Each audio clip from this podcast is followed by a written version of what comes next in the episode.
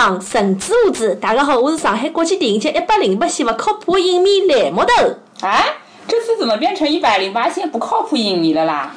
哎，这个梗让我们留到节目再说。好，大家好，我是那个还是不做家务的人妻车厘子。哎，为什么一个礼拜过去了，你还是不做家务啊？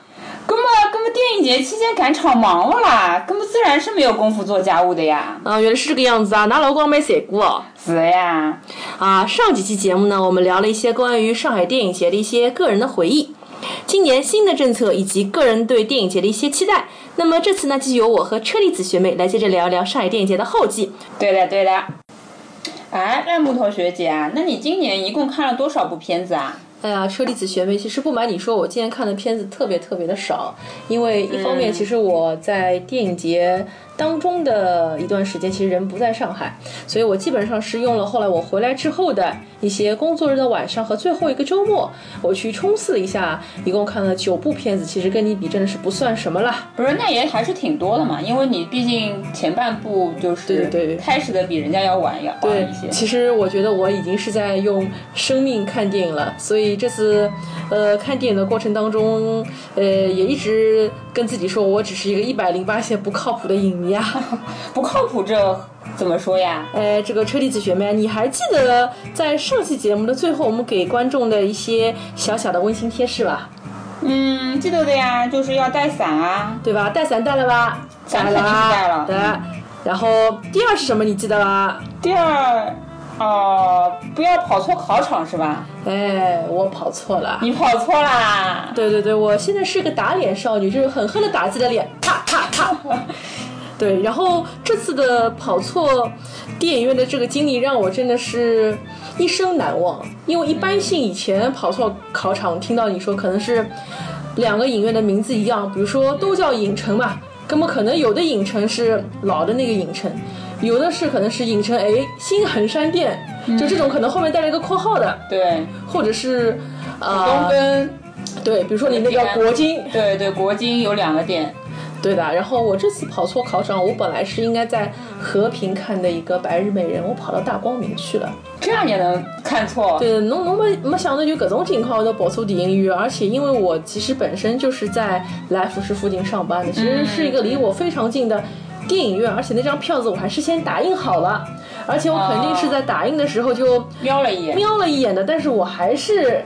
跑错了，跑错了，这是为什么呢？我就觉得人有时候啊，这个脑子里面可能事情一多，你就会出现一些莫名其妙的一些 assumption。比如说，当你瞄了一眼之后，就跟你说，哦，这是一个人民广场的电影院啊，人民广场这四个字就记在心里了。嗯，离我公司比较近啊，比较近就记在心里面了。可是真的到了看电影那天，你就会跟自己说，哦，四 K 修复啊，哦，八十块钱的票子。根本四 K 修复嘛，各种那么 hot 的电影肯定在大光明呀，因为大光明不是有上下两层两两两个楼层的一号厅嘛。对呀对呀。我就觉得只要是 hot 的电影，我们想必肯定是要跑大光明去看的。于是那一天我还很精神抖擞的，一下了班就冲到大光明，就拎着我的包一路小跑，跑跑跑跑跑，我没有跑到大光明，我跑大光明再走几步路，它旁边那个麦当劳啊，然后还先买了晚饭。我先跑到麦当劳去买了一个我心爱的套餐。我在哼哧哼哧哼哧哼哧的跑到了大光明，然后拿出了我的票，然后就傻眼了。没有，其实一一一开始我还没有傻，我还把这个听念了一遍啊，Atmos 听。我想，嗯，什么时候大光明有 Atmos 厅了呢？这么时髦的厅啦！是，而且我一看，居然不是我之前 assume 的这个一号厅，于是我就走走走走走，就走到他坐电梯那个地方。电梯上不是会写什么二三四五号厅，请坐电梯吗？我看，嗯，他没有说几号厅是 Atmos 厅啊，那不如我找个 staff 问一问吧。一转身就想找个检票员问一问。这个时候啊，我突然之间醍醐灌顶，好像这 Atmos 厅是无名啦。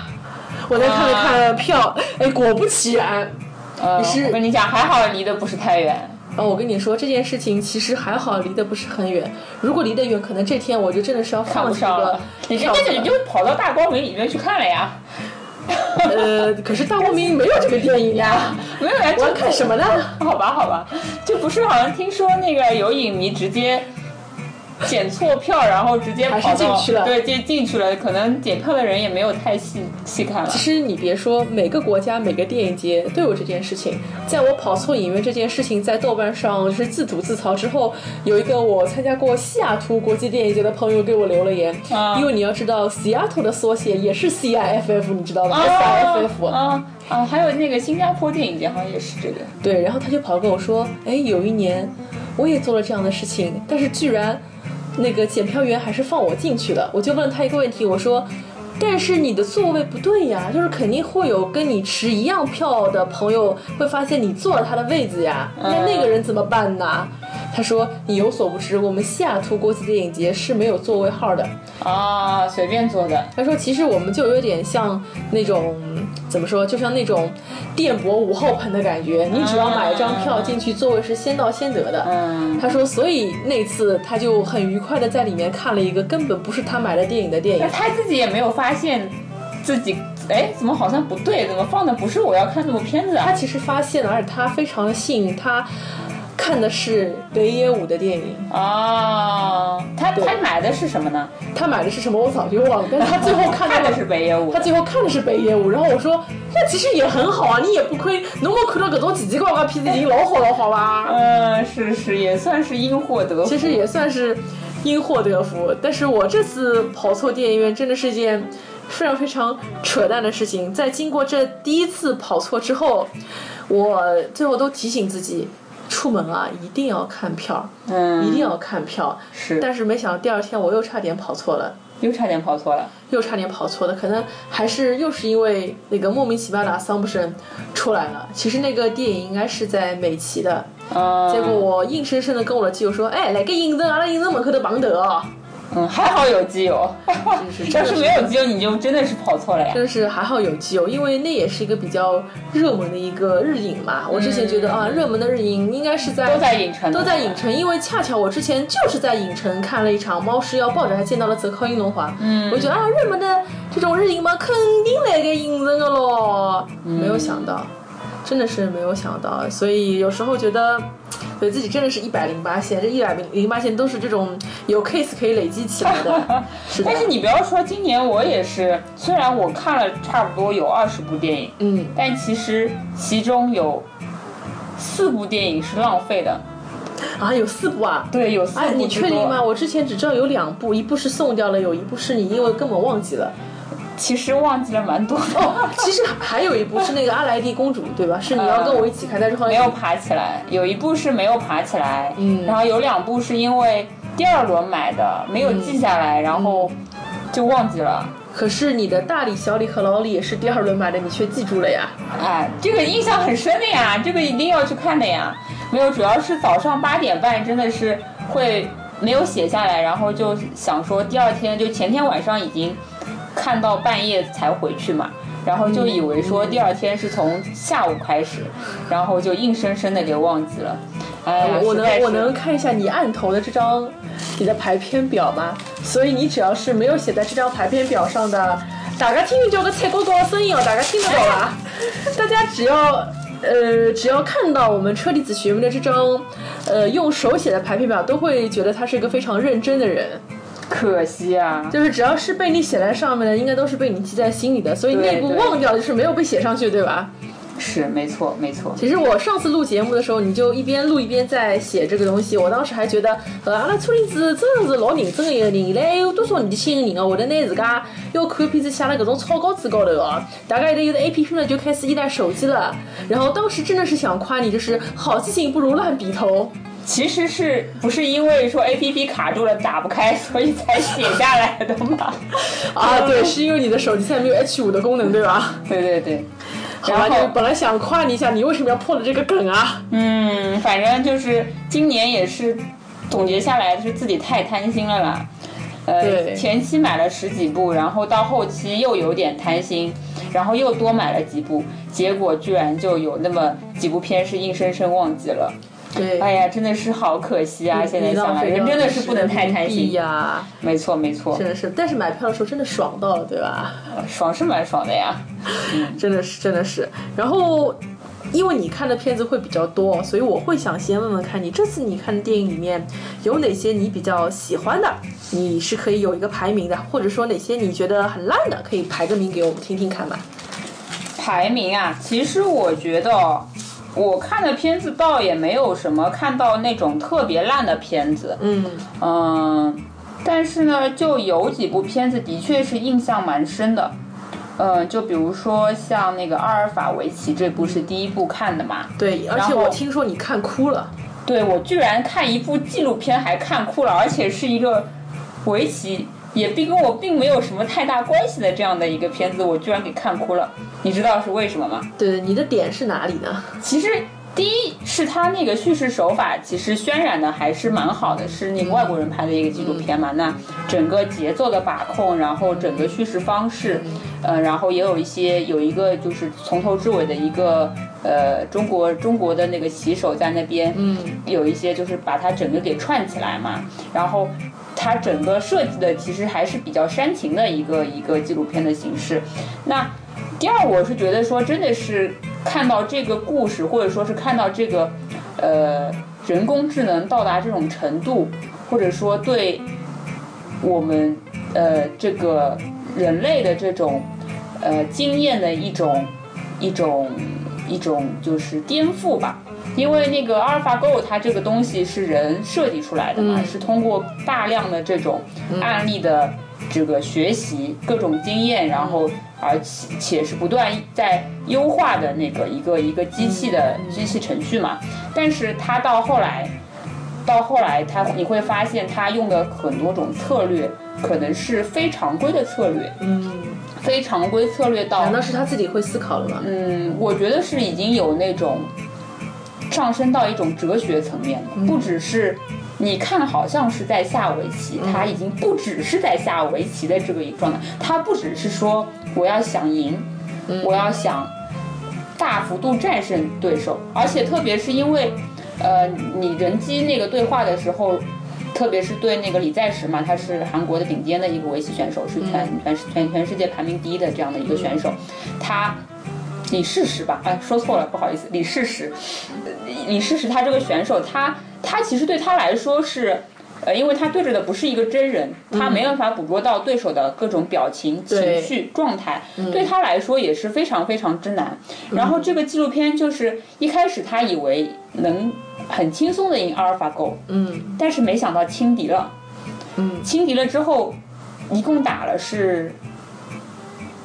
五五局对，嗯，然后结果呃，这个算不算剧透啊？但是应该大家都知道这个结果，所以也没有关系。嗯，输了四局，赢了一局。嗯，然后他就是经历了自己自身的一个，我觉得也是一个学习的一段旅程。一开始是轻敌，嗯，到后来是呃阿尔法狗非常强大，嗯，有点自乱阵脚，嗯，已经开始。不是按他习惯的这种套路去下棋，然后到最后他到后来又他又回归到自己的熟悉的一个套路去，他的棋局就是以这种奇怪的，就是那种不按常理出牌的棋局来取胜的嘛。所以说你他又回归到一个他自己嗯呃比较擅长的这个风格上去。你是在哪个点哭出来的呢？我是在最后一局的时候哭出来的，为什么呢？没有想到，最后一局就是阿尔法狗，它其实是以两目半还是一目半的这样的一个险胜的这样的一个呃结果赢了那个李世石嘛。嗯。然后一开始的时候，他的棋局的风格就是给人感觉是他并不是那种非常有侵略性，他是一是在一种佛式下棋。对，为什么叫佛系下棋呢？就是他在。呃，下棋的时候，他并不是说赶紧说战略，呃，马上就是非常迅速的说占领地盘的一种侵略性，或者说是一种进攻性的这种下棋方式，而是他非常佛系，他其实已经计算的很好了，他只要赢你半目也是赢你，所以这个时候就会表现出他可能让有一种迷惑性，就是他人家不知道他能不能赢。嗯，但到最后他还是赢了，所以这其实已经上升到一种哲学层面，就是不管一目半赢你还是十目半赢你，都是赢你。我何必要在一开始的时候就表现的那么明显？我何必要在一开始就拼命进攻？所以你是感动于，感动于就是人类这伟大的创造发明吗？还是我是感动于于说这个机器带给我们的一种下棋的一种全新的视角，或者是嗯对李世石他。他也说他他他说自己也学到了很多嘛，就悟到了很多这种方法，就好像我觉得说，就引申到人身上来说，最后就是有一些刻意的煽情、一些引导嘛？那肯定是有，就是我觉得是为什么让我感动，是让我引申到说，呃包括那个我们现在很多就是说成功学嘛，有个人要怎么怎么成功，怎么怎么成功，但是就会发现说，真的你到最后。你可能也不知道到底谁能够赢，但大家就是、那所谓的赢又是什么呢？对所谓的赢又是什么呢？嗯是也是一种就是，其实这种下围棋这种比赛嘛，就是大家都是一开始肯定是奔着赢去的，但是你到底是你的过程比较重要呢，还是你最后的结果比较重要呢？你是不是有就是呃通过这个下棋感受到了一些其他的东西？我觉得是这个就是你可能跟人对弈，你是完全没有感觉办法感觉得到的这样的一个情况。嗯它的机器它是会有一种这样的角度去跟你下棋，它并不并不急躁，嗯，特别佛系。下棋的时候的感觉就是这样子。是的，我觉得你可以专门给阿尔法围棋写一个影评。影评 是的，是的，我觉得关于这个电影，我们可以聊一整期的节目，因为这部电影是你最近一直在津津乐道的。嗯，可能也因为是你的第一部嘛。对，看的是第一部，所以比较投入嘛，是吧？是的，所以说这会是你这次电影节的 top one 吧？其实也不尽然，我也看到了其他很多就是特别特别好看的纪录片，嗯包括像我去看的一部纪录片叫做。呃，日本国 VS 全南石棉村这样的一个对，是这部片子其实本来也想看，但是有时间的冲突没有去买票。嗯，这部片子我就感觉它是一个，呃，说的不好听点，就是它是一个嗯维权之路嘛。对，对，然后也是特别长，有三个多小时，但是看 就是虽然但是你这个是带有一些怎么说？你不不能说它是剧情吧，反正是有一些因素在推动它在往前走，就比我那个三个多小时要好看多了吧？对对对，它还是有一些内容在，肯定是因为它这个纪录片的跨越的时间的长度就已经很长了嘛。它整个维权的过程有八年多嗯的时间，然后最后的结果也是有到一个相对来说是出了一个还比较好的一个结果嘛。然后你就会发现，嗯，尽管他可能这个这个导演也是跟拍了很长很长很长的一段时间，然后也是走访了很多很多的人家，然后其中也不乏说碰壁，因为呃。就是说，那个全南石棉村这个地方，它的一个石棉的生产，当时是可能战后的日本的一个经济的经济就是发展的一个重要的一个呃一个工程吧，一种一种一一个方向的工程，所以它也是给当时的比较经济比较低迷的日本的人民带来了一些经济发展的这样的一个渠道，嗯，就生产石棉这种可用作化工原料的这样的一个东西，嗯，那。里面其实有很多人是受害者，但是他们不愿意出来讲述这个事情，为什么呢？因为就是，即使是他们这个石棉它是，呃，吸入的话，就会对健康造成一些影响嘛，就是会得癌啊，或者说会对得一些，呃，胸肺上面的毛病嘛。但其实他们自己也是因为这个产业受贿了。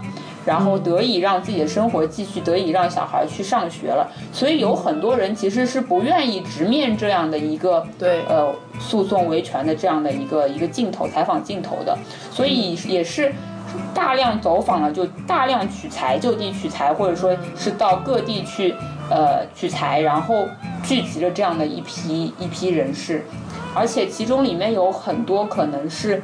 那种周边的受害人群，就是不是直接在这个工厂里面工作，而是说误伤的一些人，比如说周围的一些，呃，工厂周围的一些农民和孩子，或者说是有一些年轻的父母，因为没有办法带小孩，直接把小孩带进了车间，而导致了小孩过早的吸入了石棉，而造成的一些。呃身体上的损伤。所以这种的话，我觉得看上去是特别的令人心痛，因为有其中有很多人，他们没有，他们是间接受到了伤害嘛。然后，呃，日本在跟日本政府就是抗争的这个过程中，也是有很多扯皮，包括很多周边的，呃，这种二次接触的人群，他们是不受，嗯，不受法律就是保护，或者说是不，一开始是不承认他们的这个受害的。嗯情况的，嗯，其实这部片子还是比较有名的，因为他导演是袁一楠嘛，啊，他也是比较有名的纪录片导演。这部片子可能是前几年的了，但是这次重新拿出来放，我会觉得可能看这样的片子，你真的是需要在电影节去看，因为我对没错曾经看了一下，豆瓣上看过人非常少。资源基本上也找不太到，所以还挺可惜的。就是我也很想看，但可能目前还没有机会啊。是的，就是希望可能未来有机会可以再有这种民间的这种放映活动可以去看一看。所以真的你不能放过任何一个看这样电影的机会，你错过就是错过，像损失了一个亿一样的感觉。那倒也没有啦，但是就是觉得说能够呃通过电影节看这种大量的你可能以前没有那么大量的时间去静下心来，静下心来沉浸到这种类型的电影里面去，然后通过有一个契机说还是呃能够看到接触到这种片子，我觉得也是挺不错的一个机会，你说是吧？我觉得其实也是一个惊喜，包括像前面的阿尔法围棋，我相信你在看之前其实并没有太多预期，没有预期，然后觉得应该不错，但也没有想到可以感动到自己。对对。我觉得我之前是特别特别希望可以在电影节里面，我可能无心插柳柳成荫，有这样的一种奇遇，但是 so far 真的没有，真的。今年还没有是吗？呃，今年有，但是我有一点期待，所以也正好跟我期待所吻合。是阿莱蒂公主，我们其实都选择了这部动画片，但是最后你没有出现。对呀、没有爬起来啊，对，然后那天其实我看完电影之后，我还很高兴的，我在想要找我是吗？我我在大光明二楼非常高兴的掏出了手机，然后我发消息然后我想问车厘子学妹你在哪里？我在门口碰个头吧。结果我那天我一打开微信，我收到是，哎，我们补齐嘞。太失望了，当时什么感觉？是失望吗？呃呃，其实也没有很失望，我就跟我旁边基友说，阿拉去切维奇好了，阿拉就不要去找车厘子学妹了。哦，你还跟你朋友说我们去要找个朋友是吧？对对对，因为就是车厘子学妹就是非常有名嘛，我们都知道车厘子学妹嘛。就本来如果你在的话，我们可以一起吃个饭。在在纳木同学的口中非常有名，变得对，非常的有名。然后就是当时我特别想跟你讨论的一点就是，我觉得《阿丽蒂公主》这个片，它虽然是个二零零一年的一个动画片，但是它的一些理念还是非常超前的。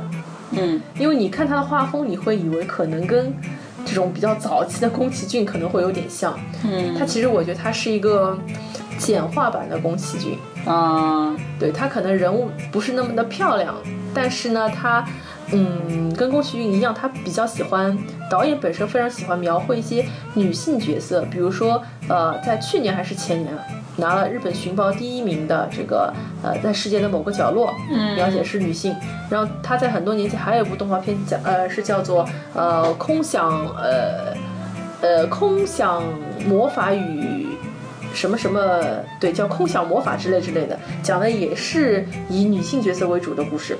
所以我这次为什么会去看《爱迪公主》，还是因为她之前两部片子看过嘛，然后想去看一下导演的嗯，这部片子。你会发现，一个二零零一年的片子，它居然拍得如此之超前，整个片子里边每个人都人设崩坏，是吗？因为它片名叫公主嘛，但是里面的公主不像公主，公主很很丑、很矮、很矬。啊，她她非常的反高潮，啊公主很丑、很矮、很矬，啥事儿都不会干。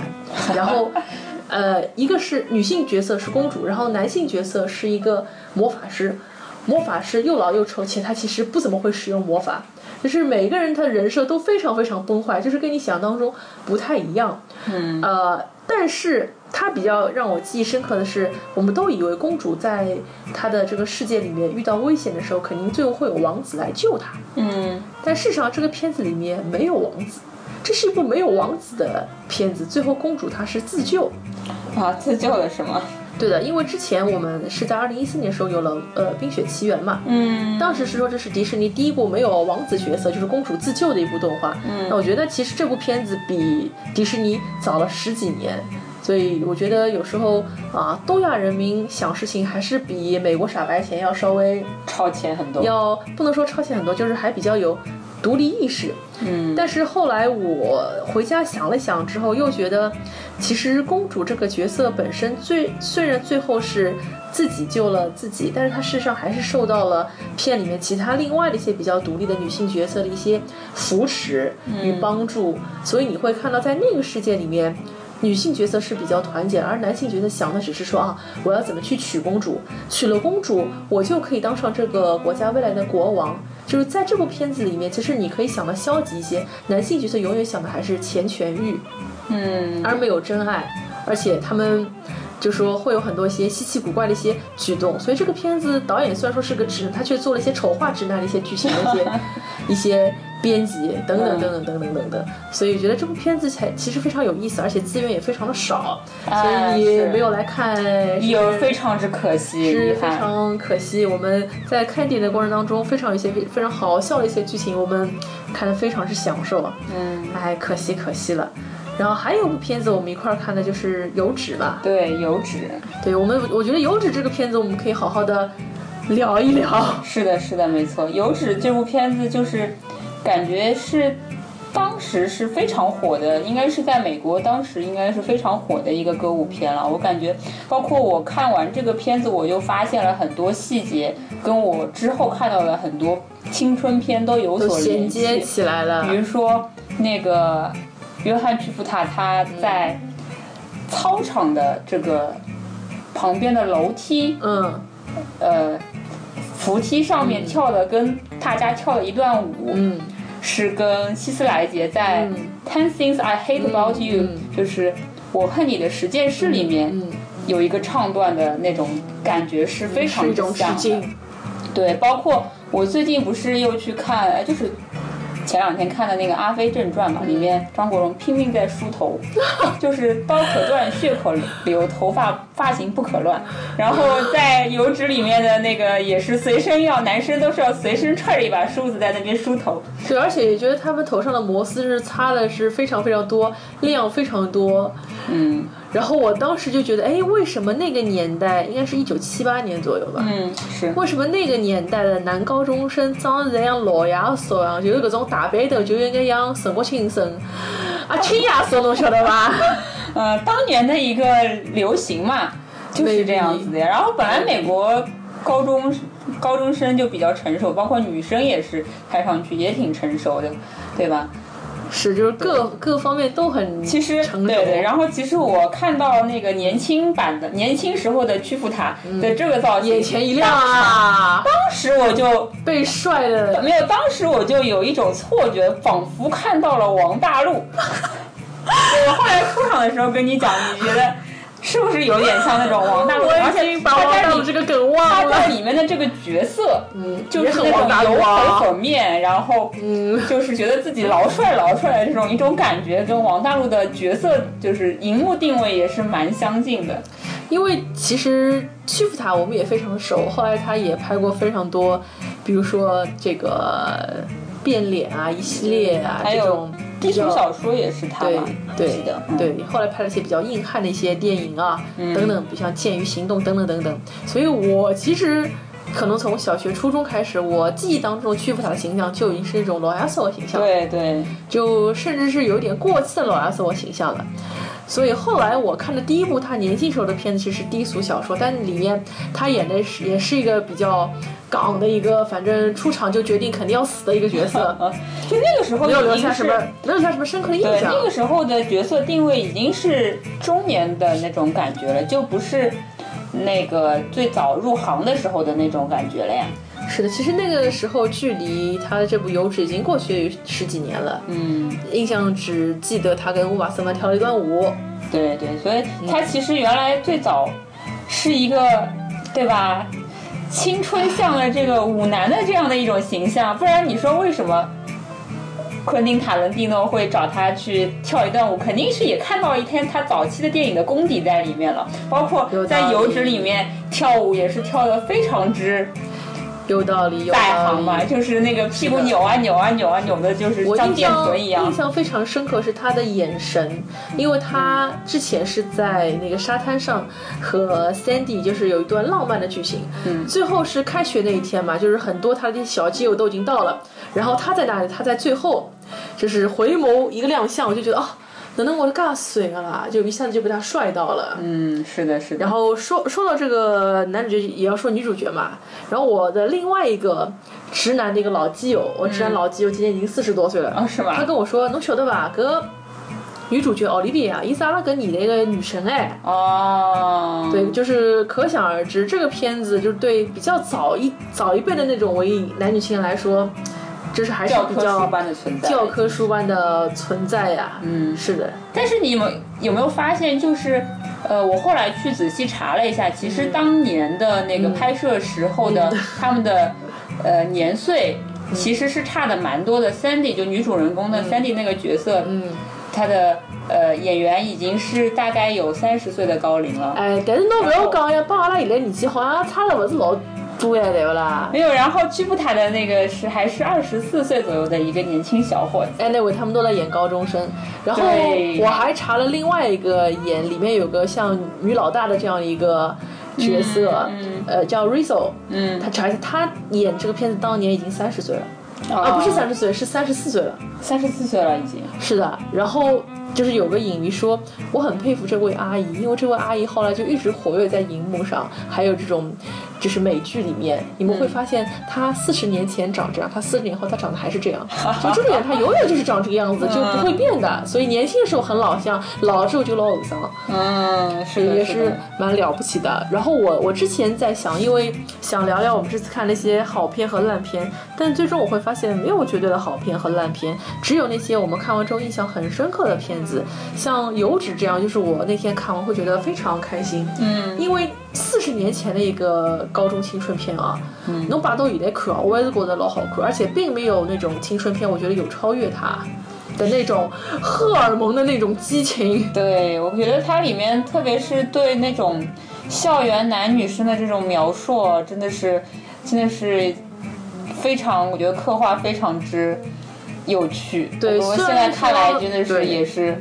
嗯，很好看，对，吧？并不因，并不光光是因为他的一些歌舞，而是我觉得，呃，有一些青少年这些这些 teenager 都共通的一些情感。嗯没错虽然说它里面做了一些事情，阿拉都现在搿只年代阿拉不一定做得出来，但是我觉得里面有一些很微妙的情愫，还是很能 get 到。比如说，哎，两个人在 summer time 的时候有一段恋情，哎，开学之后，男方就是为了自己的那种操人设的形象，他不能去认你。嗯，就我觉得这种事情好像以前也遇到过的。肯定有啊，就是就是要对，呃，要在就是朋友间表现出自己风流倜傥、十万人迷的这样的形象，怎么可能被一个女生套牢呢？对吗？就当时的那个年纪，肯定那种高中男生嘛，肯定肯定是要展现出那种。对吧？那种感觉说不可能跟这个人会定下来的，所以他就即使他当时很想很想跟 Sandy 在一起，就是重新又他以为说 Sandy 可能要过了个暑假回澳洲去了，再也见不到了，没想到又见到了。他当时是一种非常惊诧，但一面又惊诧，又要表现出哎呀无所谓无所谓的那种感觉，我觉得是非常滑稽的。没错，然后影片的最后，其实 Sandy 是一个大变身了嘛，嗯，因为他意识到，就是说我要跟 Sandy 说再见，我要变成另外一个人，所以最后他变成了一个，那个时时候是叫油脂女，就是皮衣皮裤的油脂女，嗯。所以我会有点想不太明白，就是为什么最后会给了这么一个结局，就是他们其实是两个世界的人嘛，就是一个流里流气，一个是比较乖乖女这样的一个感觉，而且我其实还非常喜欢她影片一开始那种穿衣服的一些搭配，就比较复古，就有种停留在六十年代的感觉，但是后来一下子就变成皮衣皮裤之后，反而有一些接受不了，我觉得她就应该是那种乖乖女的感觉，他们会有种。在一起有种反差的一种感觉，嗯但是后来他为了走进他的世界，改变了自己，我觉得反而有点不太能接受，就是叼着香烟的那个样子，让我觉得哦、女神有些幻灭了。所以你对这个结局怎么看的？我其实是觉得他可能跟当时社会的一种嗯，风潮风潮有关系。到我觉得确实有我觉得也是这我觉得个结局里面有点有有些欠欠欠妥的啊。这个结局其实有一点点生硬，嗯说 Sandy 为什么就一一定要从乖乖女变成一个皮皮衣皮裤的，这个女郎了？好像是也不叫独立自由吧，反正就是要有一个转变嘛。但是我觉得可能是，呃，当时的那种，而且因为她周围的人。其实她的有一些朋友啊什么，这而且是我觉得是跟观众有关嘛。可能当时的观众是很讨厌看到那种这么乖的女生的形象在假正荧幕上，经就假正经，对对对，包括呃，我不知道你没有有没有这种感觉，就是如果你的朋友里面啊有一个人特别假正经，你就很想把他的这个假正经这个东西给撕下来。就你说，怎么可能有一个人真的是这么嗯假正经的？嗯一个样子的？嗯，就感觉有会不太有一些现实。有一些体会，而且这个人就他自己本身而言，他也会觉得自己格格不入，他早晚要融入这个世界，做一个新美国人嘛。嗯，对，但是确实，我觉得他这个转变的这个方式会有一点点生硬，对吧？为了说这个男进度条不生，够了吧？对，为了这个男生而去做这个转变，而是没有没有一个更加妥帖的理由去做这个转变，就是感觉是为了要把他的这个乖乖女的形象给打破，然后就画风一转，对吧？又变成了一个我觉得我觉得我们很有空在这里讨论一部四十年前的一部商业片，然后还要上升到这样的高度，可能对他们自编剧自己现在都想不明白为什么要这么写。我是觉得就是看电影的过程中有种嗯有有一个不舒服的一个点啊，是在于当 Sandy 变成一个皮衣皮裤女的时候，然后约翰屈服塔所演的 Danny 这个角色，他马上陷入了一种非常 crazy 的一种状态，就觉得哦，你就是我，就是 You are what what I want。嗯。就是我我你就是我要追求这种女郎嘛，就人陷入一种痴迷的这种当中。但是其实你看得出来，他和以前 Sandy 是两种形象。那你现在对他这种痴迷是背叛了过去你你所爱的那个 Sandy 了呢？我会觉得这是不是是一种直男癌的视角？所以这个导演我要查查是不是个直男。对，会觉得好像有一点奇怪。对，但是这种哎呀，这种青春片有的时候转变是挺快的。不讲不讲道理啊！对对对，青春片你不不用太去深究了，它只是为了可能为了打破某种东西，为了画面好看，为了制造点矛盾冲突，然后有歌舞有歌可唱有舞可跳，所以造成了很多这种。反而我觉得是那个男男二跟女二嘛，就是一那个 Lizzy 和那个。Lizzo 和那个那个男的叫什么已经不记得了。们不用记得他的名字，他只是一个男二。对对，然后这一对让我是比较惊喜，反而是觉得说是看着比男主跟女主更更让人舒服的一对嘛，因为一个是一个是就是其实那个女二是之前喜欢男主嘛，可能有过一段情，你确定吗？这我怎么没看出来？这个一开头就讲了呀，啊，好吧，对，然后他是一个比较那种不太在乎自己女性，跟跟女主是完全两种人嘛。Sandy 就是特别是乖，特别乖，然后特别那种乖乖女的这种形象，什么都要诶把自己保护的很好啊，什么这样子，对吧？然后呃，那女二她是一个非常不屑于这种形象的，不屑于这种这种这种无所谓的，就是可能别人在在别人看来，她即使被叫放荡女，对吧？她也无所谓的这样的一个形象。那她后来就是跟男二就是有过一段有过一段情嘛，做了点事情嘛，你为什么要把事情给说出来？